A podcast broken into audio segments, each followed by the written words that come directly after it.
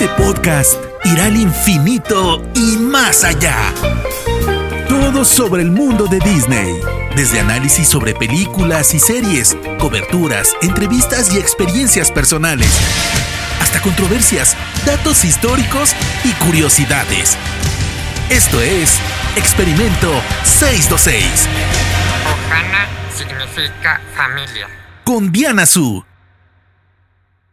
Bienvenidos y bienvenidas al episodio número 47 de Experimento 626, un podcast dedicado al universo de Disney. Yo soy Diana Su, me pueden encontrar en Twitter y en Instagram como arroba guion bajo Diana Su y los invito a que usen el hashtag Experimento 626 para comentar todo lo que quieran sobre este podcast. Algunas personas me siguen preguntando por qué rayos se llama así mi podcast. Así que se los recuerdo. Experimento 626 es el nombre original que le dan a Stitch. Cuando lo crean, antes de que Lilo lo adopte y le ponga Stitch, se llama Experimento 626, es mi personaje favorito de Disney y, por ende, así se llama este podcast. Oigan, aprovecho para decirles que el pasado 11 de marzo de 2021, Experimento 626 cumplió un año. Mi retoño cumplió un año. Qué bonito. Quería agradecer nuevamente a todos y cada uno de ustedes por sus mensajes de cariño, por todo el apoyo que recibo semana con semana en este podcast, por el cariño que le dan y el apoyo que le dan a mi trabajo, por escucharme, por compartirme sus opiniones, claro, y por compartir este podcast para que más y más personas lo conozcan y puedan disfrutarlo y entonces crezca esta comunidad. Y obviamente, muchísimas gracias a Spoiler Time que le abrió las puertas a mi podcast eh, que lo alojan semana con semana y lo comparten. Así que, en resumidas cuentas, muchísimas gracias a ustedes porque sí está mi información y mis ganas y mi alegría y todo eso, pero no podría ser posible todo esto y el crecimiento de este podcast si no fuera por ustedes. Así que gracias, gracias, gracias, gracias. Habiendo dicho todo eso, levante la mano quien ya vio Raya y el último dragón. La verdad es que me encantó la película, así que, ¿qué creen? Les traigo un podcast para contarles la historia detrás de esta película. No se preocupen si aún no han visto la película. Sé que en este tipo de episodios que se tratan sobre el detrás de cámaras de una película de Disney, pues generalmente me enfoco y doy detalles de la trama. Pero como esta es una película bastante reciente, no voy a dar spoilers del final ni spoilers mayores de la trama. Así que pueden escuchar este podcast con toda tranquilidad para disfrutar y para que les den muchas más ganas de ver la película de Raya y el último dragón. Además, tengo que compartirles información increíble porque tuve la oportunidad de estar en una masterclass con uno de los directores de la película, que es Carlos López Estrada, que por cierto es orgullosamente mexicano, y quiero contarles su historia increíble. Y obviamente algo que todos queremos saber es cómo rayos llegó a trabajar a Walt Disney Animation Studios. Así que sean pacientes, en un ratito les voy a contar todo. Ahora sí, acompáñenme al mundo de Kumandra.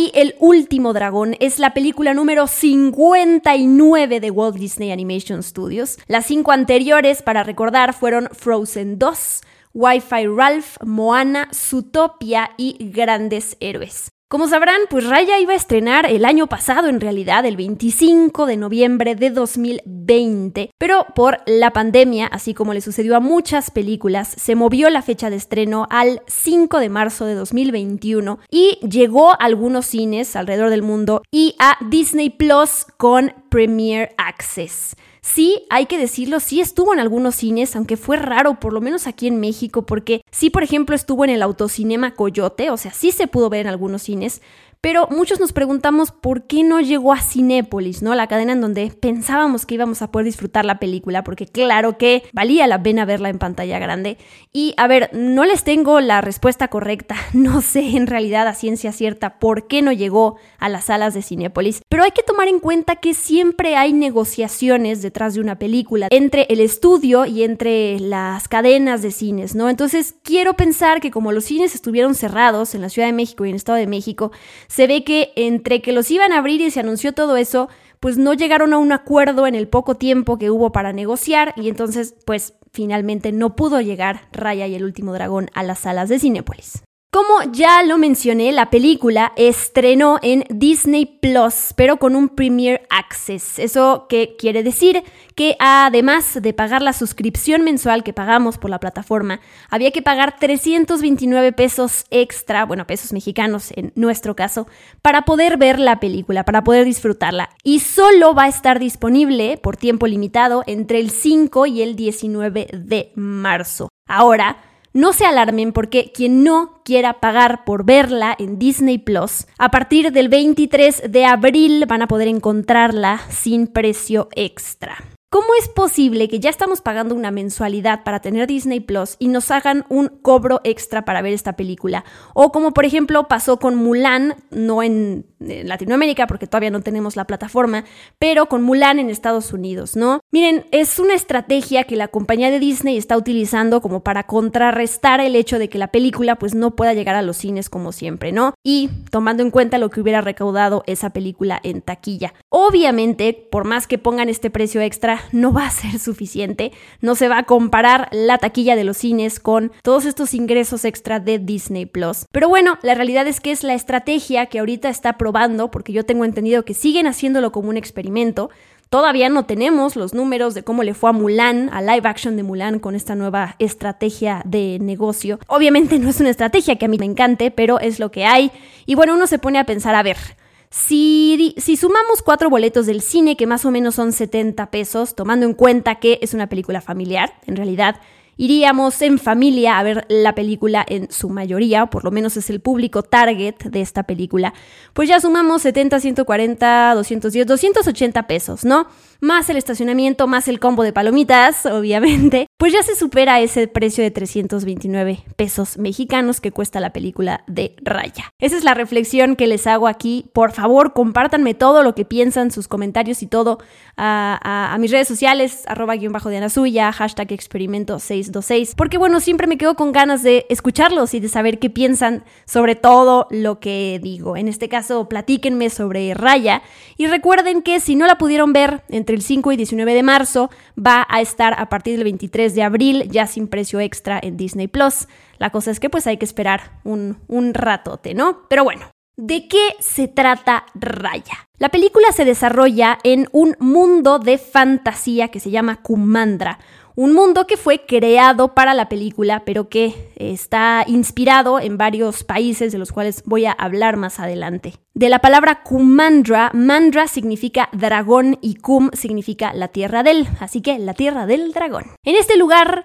vivían humanos y dragones juntos en armonía, todo era muy bonito hace mucho tiempo, hasta que llegó una fuerza maligna, una plaga que amenazó la Tierra y entonces los dragones se sacrificaron para salvar a la humanidad. 500 años después, los Drun, que es esta plaga de la cual les hablo, una plaga siniestra, que es como una especie de humo, monstruo raro negro, regresa por culpa de los humanos, básicamente, y de su avaricia y del poder y de querer gobernar todo y de no ponerse de acuerdo y vivir en armonía. Y entonces depende de nuestra protagonista, que es esta guerrera solitaria Raya, que en el camino va armando a un equipo sumamente eh, carismático y divertido, rastrear al último dragón legendario para poder traer luz y unión de nuevo a su pueblo. Y va a tener que poner a prueba lo que ella considera eh, lo que es la confianza y el trabajo en equipo. Así que eso es a grandes rasgos la sinopsis de Raya. Como ya les dije, prefiero en esta ocasión no meterme en detalles de la trama, pues para no spoilearle la película a nadie.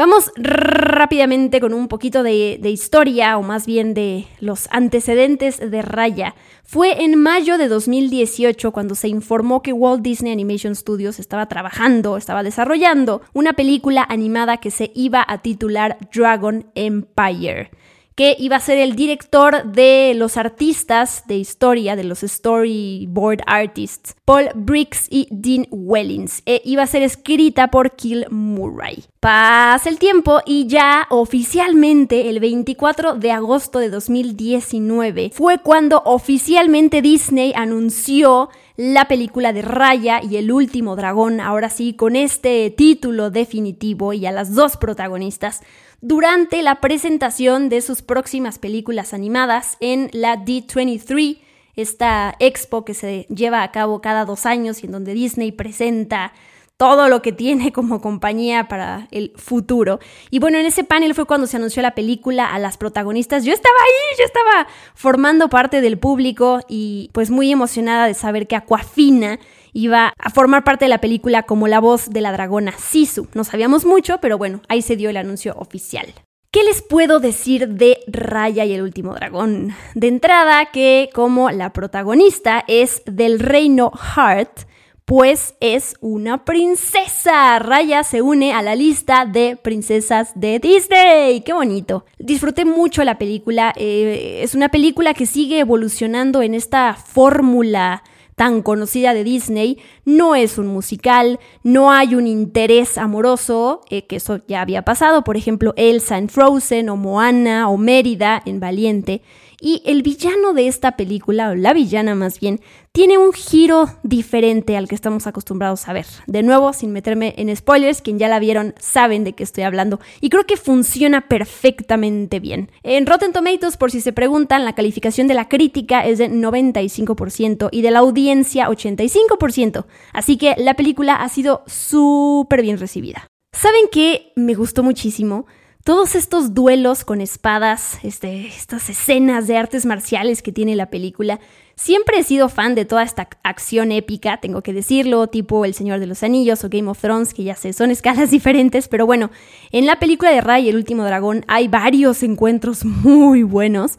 Eh, que se ven increíbles y bueno, la animación además, que siempre es algo que se destaca en las películas de Disney, pues es algo increíble, cómo pelean, cómo se mueven, cómo dan patadas y cómo eh, se defienden con las espadas, es sumamente disfrutable. Eh, tuve la oportunidad de platicar con la productora y con el director y me contaban que, como pasa en las películas de Disney, hubo toda esta investigación detrás y dentro de esa investigación llevaron ahí a artistas de, de artes marciales, y, gente que está metida en todo eso al estudio para poder inspirarse en sus movimientos y recrearlos en la película. La combinación de personajes, ese equipo que se va uniendo a Raya en su aventura, en esta búsqueda de la dragona Sisu y de que pues el mundo pueda, pueda recobrar la paz.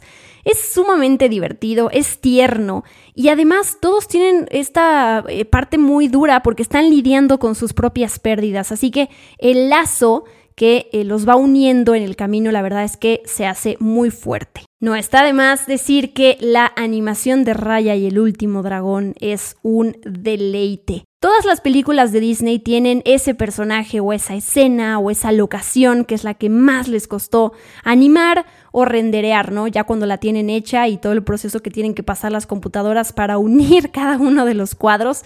Bueno, pues en esta película eh, lo que fue más difícil fue Sisu, la dragona, que termina siendo esta sidekick, este personaje que acompaña a la protagonista en su aventura. Por todos esos movimientos que tiene, eh, ya la verán en acción, la verdad es que tiene unos momentos lindísimos cuando se la pasa corriendo por el suelo y saltando como de charco en charco. La verdad es que el personaje de Sisu es lo máximo y se ve como toda felpadita, como un peluche que quieres abrazar y se comporta como un perrito, hay que decirlo. La manera en que se sienta, la manera en que se mueve cuando la vemos como dragona es, muy tierna, es muy tierna. Es también como una especie de unicornio, unicornio mezcla perrito, eh, dragón, algo así es Sisu. Además de todo esto, tenemos la música épica de James Newton Howard. Me gusta mucho porque a lo largo de la película varía el tipo de melodía que escuchamos y nos van sorprendiendo y conmoviendo con la música de cada escena. De repente la música suena más juguetona, más fantasiosa, como más tranquila y de repente se vuelve muy seria, eh, llena de acción o sabemos que el personaje está enojado. La verdad es que me encantó este score que compuso James Newton Howard, que por cierto ya había trabajado con Disney en películas como Dinosaurio, como Atlantis y El planeta del tesoro. Más cosas que destacar de Raya y el último dragón, el mensaje, ese mensaje de esperanza en la humanidad que la verdad siempre se agradece y mucho más en estos tiempos. Eh, la película explora este tema de la confianza, ¿no? Cuando el mundo a tu alrededor se siente tan fragmentado que dices, ¿por qué debo dar yo el primer paso? Y más aún, ¿por qué debo de confiar en alguien que ya me traicionó. O sea, yo ya tenía mis sospechas y esa persona ya literalmente me traicionó. ¿Por qué tendría que darle otra oportunidad? ¿Por qué tengo yo que dar ese paso y arriesgarme y confiar en la otra persona para ganarme su confianza? Ese es eh, todo el mensaje que se reflexiona en la película y me, gusta mucho cómo, cómo lo, plantean y lo resuelven. La película es dirigida por Don Hall, que eh, a lo mejor le suena este nombre porque él dirigió Big Hero 6, Grandes Héroes, y por, ya les dije, el mexicano Carlos López Estrada. Así que es un orgullo. Ya casi, ya casi les voy a contar su historia. Si ven Raya y el último dragón en español, este es el doblaje.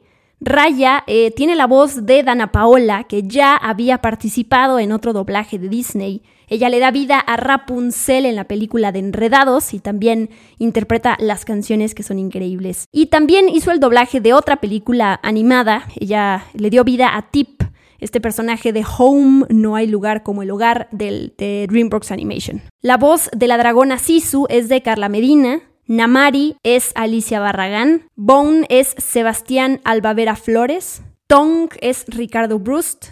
La pequeña Noi es Adeline Chetail. Tuk Tuk es Bruno Magne, Benja es Itzi Dudkiewicz y Virana, que es la madre de Namari, es Gabriela Biller. Y por otro lado, en inglés, Raya es la voz de Kelly Marie Tran, a quien seguramente recuerdan por su papel como Rose Tico en Star Wars, que fue muy criticada por los fans, esos fans tóxicos que atacaron a su personaje y la realidad es que les dio la vuelta completamente y es un mujerón y me encanta verla triunfar Así que, em, y bueno, verla en este personaje de guerrera es lo máximo. Y también le dio vida a un personaje de otra película animada que es Alba Siempre Bien en la segunda película de los Croods. Sisu es la voz de Aquafina. Namari es Gemma Chan. Bone es Isaac Wang.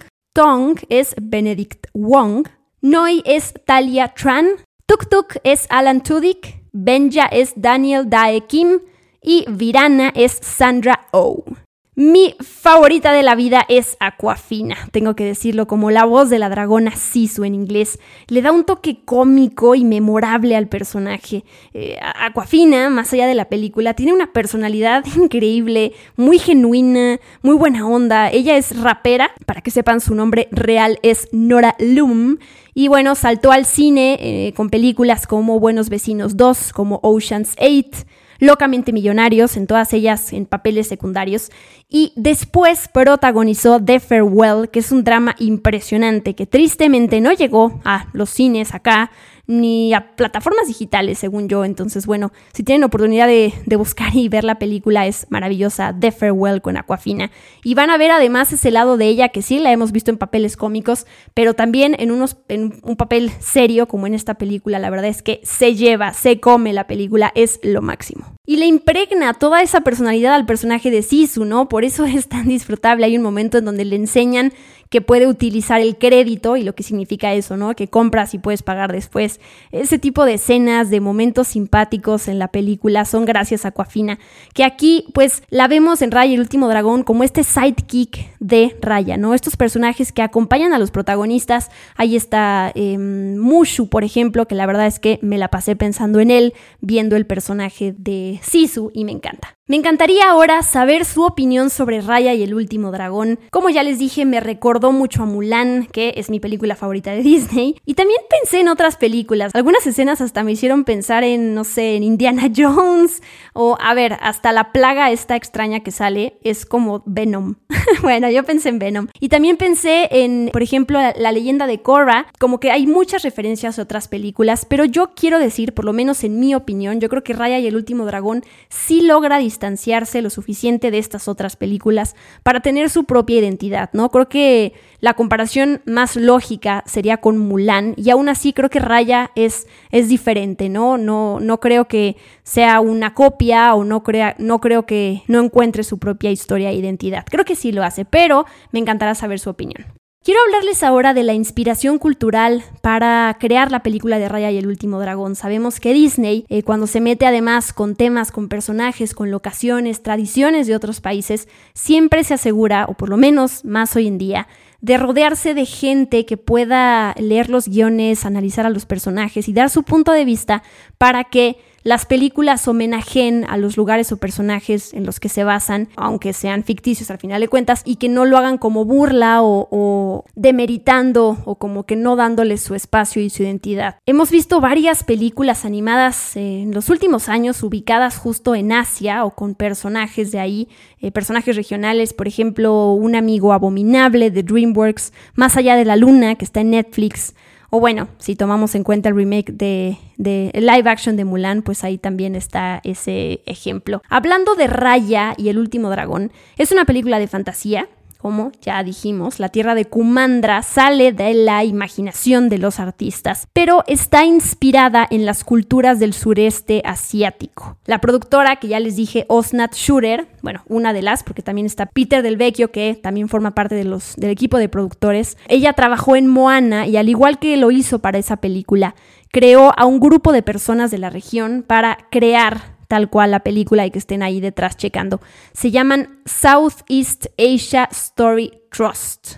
Este equipo de colaboradores que desde el principio de la película hasta el final, hasta el marketing, están involucrados. Y bueno, este grupo es conformado por coreógrafos, músicos, arquitectos, antropólogos, etcétera, ¿no? O sea, gente de muchas áreas que puede aportar sobre la cultura que se está tratando en la película, que contribuyen a la historia, que checan los guiones, como ya les dije, los diseños de los personajes, los modelos, para que estuvieran representando a las culturas de forma auténtica. Algunos de los artistas involucrados en Raya y el último dragón realizaron viajes de investigación a los siguientes lugares: Laos, Tailandia, Vietnam, Indonesia, Camboya, Malasia y Singapur.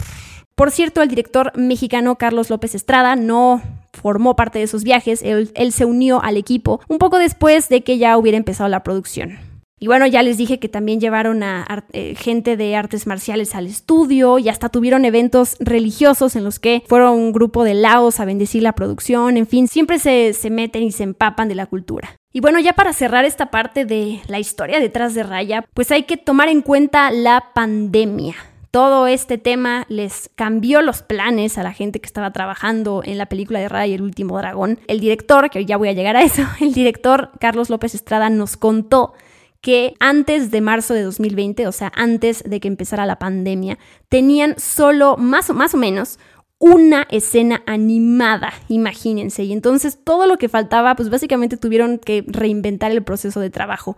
Tuvieron una semana para que los mm, aproximadamente 450 artistas sacaran sus computadoras del estudio, se llevaran sus cosas a su casa y terminaran la película de manera remota. Obviamente muchos pensaríamos, bueno, pues qué cómodo estar en tu casa, ¿no? Pero al final de cuentas también el ambiente laboral en cuando puedes platicar con el de al lado y que salen ideas y te juntas, por más que tengas la opción de Zoom, pues no es lo mismo, ¿no? Carlos López Estrada nos enseñó un video increíble en donde vemos, aparte del elenco, estas reuniones que tuvieron en Zoom, eh, por ejemplo, Aquafina, que se ve que está diciendo, oigan, pero me voy a tener que meter al closet de mi casa para poder grabar mi voz, porque es el mejor lugar que tengo para que no se escuche mal, ¿no? Entonces, ese tipo de anécdotas son las que salen de una producción que pues está terminando la película en pandemia. Los únicos, únicos, únicos del equipo que se tuvieron que quedar en el estudio en Burbank eh, pues fueron todo el equipo de tecnología, ¿no? Porque ahí están los servidores y estas computadoras y la cosa de render y todo lo de tecnología está ahí entonces había, tenía que haber un par de, un grupo de personas para que estuvieran al pendiente de todo eso.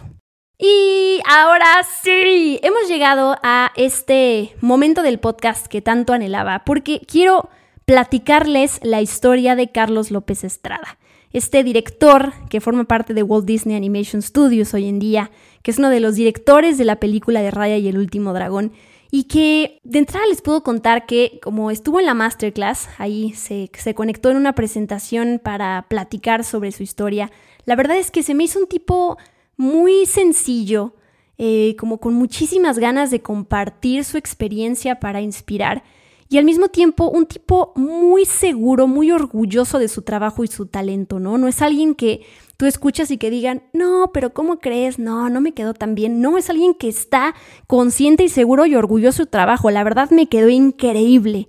Y eso está muy bien, ¿no? Porque no le resta humildad, pero está esta parte de estar como como eso, ¿no? Muy orgulloso de todo lo que ha logrado y el progreso y pues el hecho de que está en la compañía de Disney. Él cuenta que empezó en Disney en 2019 y nos enseñó una presentación increíble porque de, cómo empezó todo, ¿no? Eh, lo primero que nos enseña son fotos de él, imagínense fotos de él cuando era chiquito, cuando su mamá lo llevó a su primer viaje a Disneyland. Nos mostró unas fotos de en donde está disfrazado de Halloween, eh, se, se vistió como Mickey Mouse y su prima, se ve ahí en la foto, su prima Valentina nos que está vestida de Minnie Mouse, ¿no? Entonces, su amor por Disney, por la compañía, eh, también, como muchos de nosotros, pues nació desde chiquito, ¿no? Y entonces, el que esté trabajando en el estudio de Disney de animación, la verdad es que es un sueño increíble. Él cuenta que le decían, cuando era chiquito, le decían Pinoto, porque no podía pronunciar Pinocho cuando era chiquito, que es la película que más veces vio.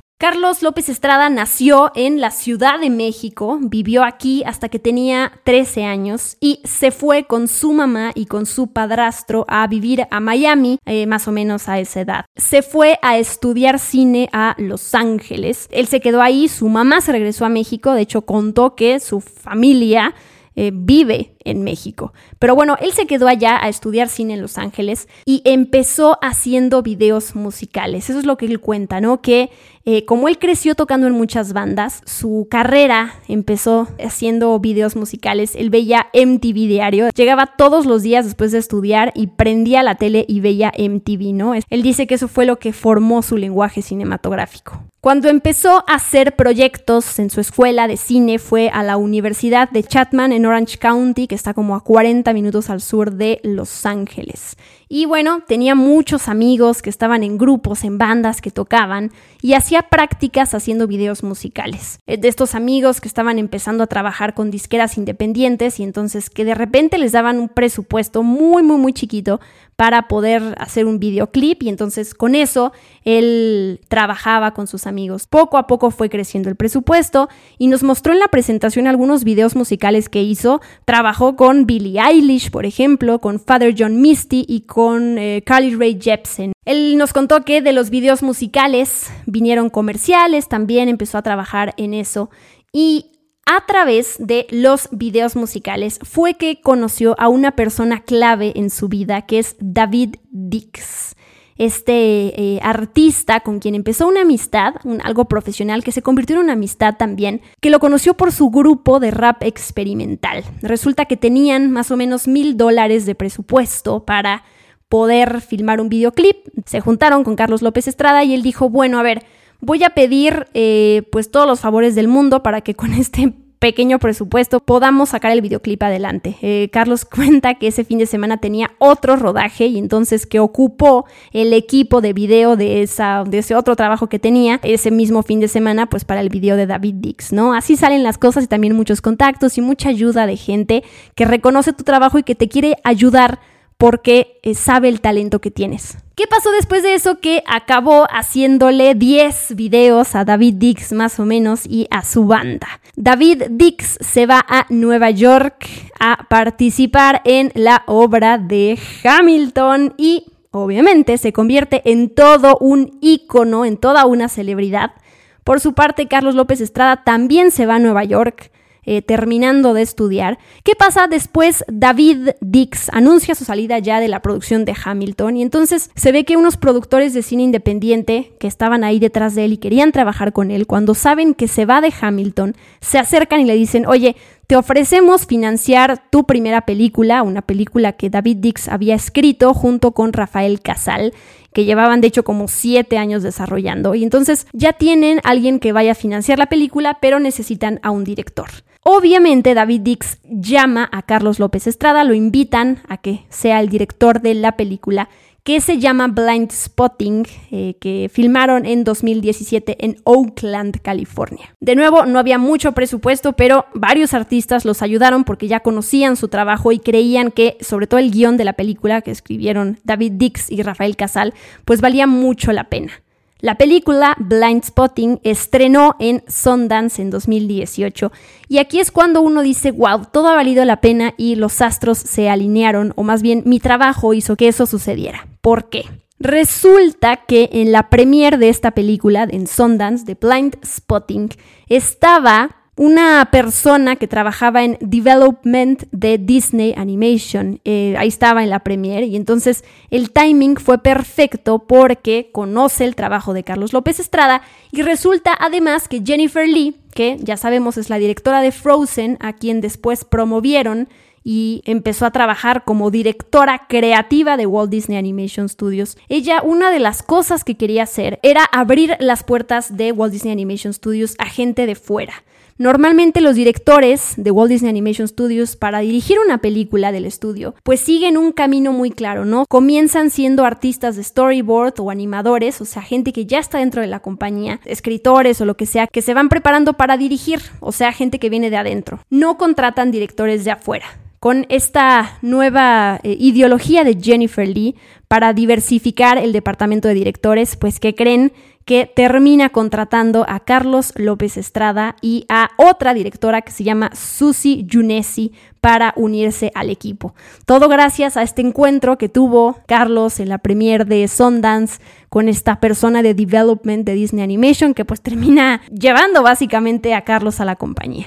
Ya cuando entró a la compañía, Carlos se puso a trabajar en un proyecto de Disney Animation, algo personal, que llevaba ya como medio año trabajando en ello, hasta que Jennifer Lee lo invitó a él, junto con Dan Hall, que es el otro director de Raya y el Último Dragón, a unirse al equipo de esta película, que era un proyecto, como ya saben, pues son varios años de trabajo, ¿no? Entonces un proyecto que ya llevaba desarrollándose como cuatro años. Él se suma a este equipo, fueron de las últimas personas que se unieron al equipo de Raya y el Último Dragón, y pues ahí comienza la historia de la primera película animada de Disney que dirige Carlos López Estrada. Qué bonita historia, ¿no creen? Yo cuando la escuché dije, wow, me encanta porque puede ser cualquiera de nosotros, ¿no? Si hay un par de cositas en el camino, como por ejemplo esto de tener el pasaporte gringo y papeles para poder vivir allá, que sé que es como luego lo difícil, pero el saber que alguien que creció eh, vistiéndose de Mickey Mouse, como todos lo hemos hecho, bueno, que todos somos fans de esa manera y que ya ha llegado así de alto. La verdad es que es una historia sumamente conmovedora y me encanta, como les digo, la manera en que él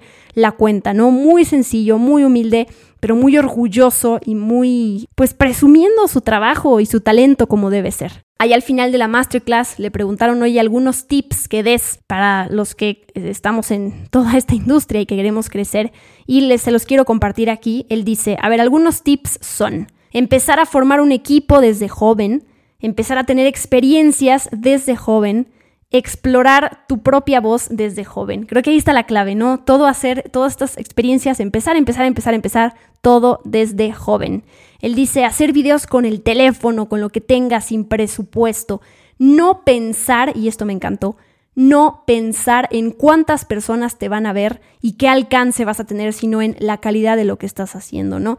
Le decían, bueno, ya has pasado por videoclips, películas, teatro, ¿cuáles son esos, la diferencia, ¿no? Y él dice, eh, las diferencias con dirigir una película, un videoclip, los conceptos son casi los mismos, pero las herramientas son distintas. A la hora de entrar a Disney, el reto fue entender cómo es que Disney construye sus historias, toda la, estructura que tiene, ¿no? Cómo es este proceso de surge una idea y entonces se reúnen todos en una sala y hay que enseñar la idea a muchos artistas de la compañía para que den su feedback, para que opinen qué funciona, qué no. Siempre recomiendo el documental del detrás de cámaras de Frozen 2 aunque no hayan visto la película y aunque no les guste, la verdad es que te da una idea de cómo trabaja, cómo se trabaja en un estudio como Walt Disney Animation Studios y todas estas juntas que hay y estas reuniones para que a tratar, tratar, porque nunca es algo seguro, tratar que la película pues vaya a ser un éxito y se entienda y la gente, tanto adultos como pequeños, la puedan disfrutar.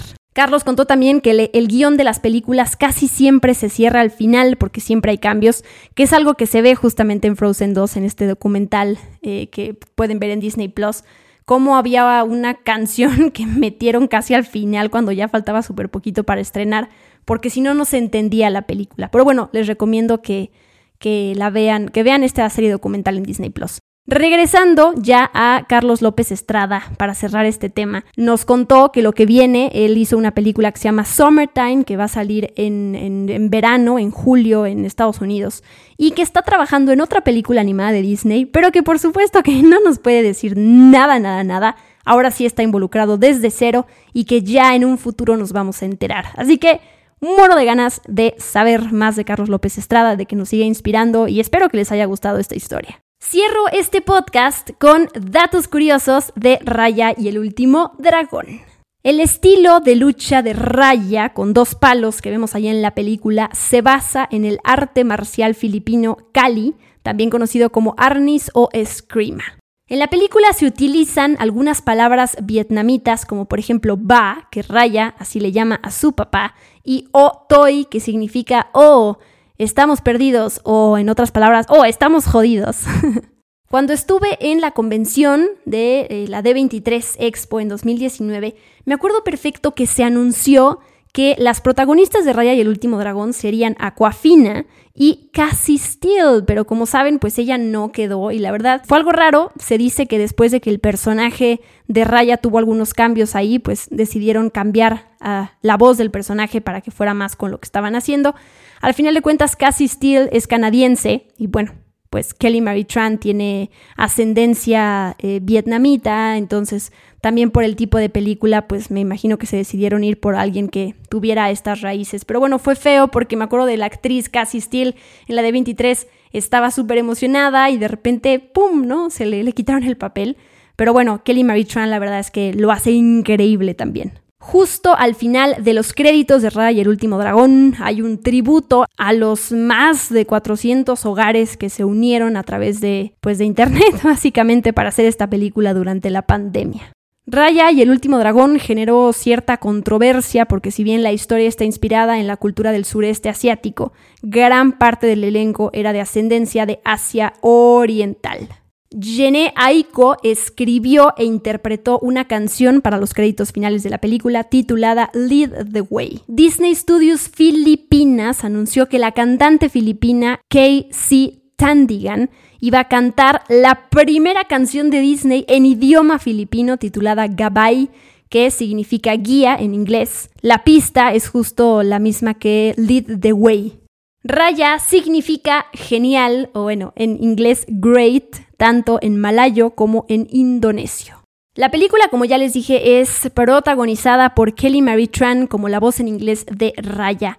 Y en una entrevista ella alentó esta teoría de que hay una conexión romántica entre Raya y Namari. Esto no se ve en la película, pero es algo que le preguntó en una entrevista y que ella dijo, mm, pues si ustedes como espectadores sienten esa química, es probable que sea real. Y mientras ese debate continúa, resulta que Raya ya hizo historia LGBTQ gracias al casting de la actriz Patty Harrison, que es la primera actriz transgénero en aparecer en una película animada de Disney. Tiene un papel pequeño, interpreta a la jefa de The Tale, de, este, de esta tierra que se llama Tale, al principio del viaje de la protagonista. La película de Raya es acompañada, como sucede generalmente con las películas de Pixar, por un cortometraje que se llama Us Again, que también recomiendo ahí que no se lo pierdan. El documental se, perdón, el cortometraje se trata sobre Art y su esposa Dot que reavivan su entusiasmo por la vida a través del baile en una noche mágica. No tiene diálogos el cortometraje y la música es compuesta por Pinar Toprak, que hizo la música de Capitana Marvel. Y bueno, ya para terminar, decir de nuevo que me encantan los personajes de Raya, ¿no? He escuchado algunas... Eh, algo de crítica que podría tener la película es como de, bueno, pero es que hay demasiados personajes femeninos, ¿no? La protagonista y la enemiga y las acompañantes y la no sé qué. Y bueno, yo la realidad lo que me dejó pensando esto, porque siempre es bueno reflexionar al respecto, es ¿por qué no nos hemos entonces quejado, o bueno, quienes se quejan, de aquellas películas de Disney animadas o lo que sea, en donde solo hay protagonistas masculinos, ¿no? En donde en su mayoría hay protagonistas masculinos, ¿no? Porque si nos molesta este no balance que hay, donde hay puras mujeres en raya, pero en otras películas en donde hay puros hombres nadie dice nada o es muy normal, ¿no? Entonces, bueno, dejo como esa reflexión que me pareció importante. Ahí hacen la cuenta de la cantidad de películas animadas que tienen protagonistas femeninas y bueno, yo le pregunté a la productora a Osnat en una entrevista, oye, ¿y, cómo fue esta parte, este tema tan sensible de la inclusión y de tener a muchos personajes femeninos en esta película, ¿no? ¿Cómo se elige eso? Y ella justo me dijo, pues no es algo que se eligió, no es algo que se da en el proceso, es lo, lo que ella me dijo, ¿no? Tú creas un personaje y a partir de las características que quieres, cómo va a ser pues te va, te va llevando, te va guiando y termina siendo un personaje femenino en este caso porque eso es lo que se dio, ¿no? Entonces, bueno, eso es lo que me contó la productora y se los comparto por acá. Y, con eso terminamos. Esto fue la historia detrás de Raya y el último dragón. Por favor, cuéntenme qué les pareció este podcast especial dedicado a esta película de Walt Disney Animation Studios. Estaré esperando sus comentarios a arroba-dianasu y al hashtag experimento 626. Muchísimas, muchísimas gracias por acompañarme. Espero que les haya gustado esta información. Y recuerden que todos los episodios de este podcast están en las plataformas, en sus plataformas favoritas, Spotify, Apple Podcast, Google Podcast, iBooks, iHeartRadio, TuneIn y también en Amazon Music. Yo soy Diana Su y nos escuchamos la próxima semana cada miércoles con un nuevo episodio de Experimento 626. Bye bye.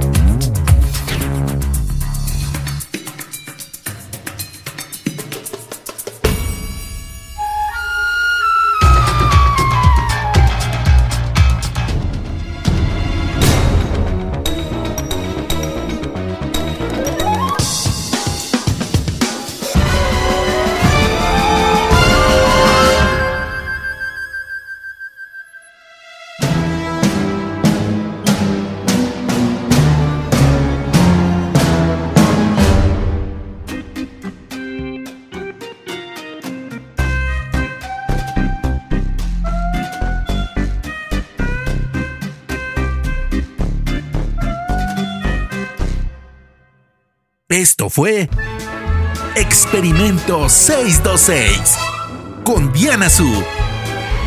Gracias por acompañarnos. Los esperamos en el próximo episodio. Hakuna Matata.